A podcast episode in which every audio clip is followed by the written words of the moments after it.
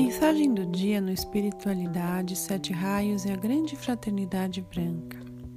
A mensagem de hoje foi extraída do Boletim Mensal da Ponte para a Luz de 1998. Eu sou a configuração do meu divino plano da vida.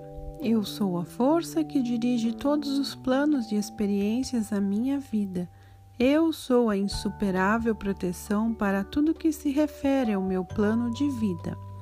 Amados alunos, seja vosso constante esforço usar as vossas forças desta maneira, para melhor reconhecer vosso plano de vida e enfrentá-lo. A maioria dos alunos ainda não conhece seu plano divino. É certo que no fim de vossos esforços está a perfeição. Este é o verdadeiro plano para cada ser humano. Porém, até chegar lá, muitos degraus terão que ser vencidos. Dirigi vossa consciência, portanto, sempre ao próximo degrau que tereis de vencer, antes de prosseguir. É importante reconhecê-lo para não entrardes em desvios e o plano possa desenrolar-se de maneira correta. Tende cuidado com vossa própria imaginação quanto à consciência do plano. Dirigi vossa atenção sempre ao divino Eu sou em vós, que conhece o plano de vossa vida. Também vossos amigos na luz o conhecem. Entretanto, não seria bom se o revelassem. Podereis querer pular os degraus seguintes que levam a ele.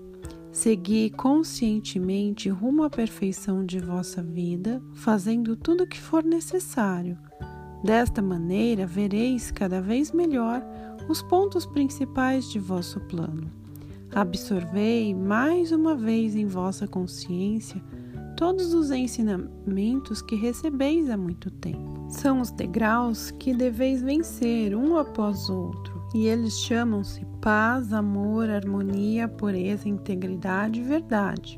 Eles são a garantia para que vosso plano se apresente. Realizai conscientemente este trabalho em vossas virtudes e esforçai-vos por eliminar hábitos negativos de vossa vida.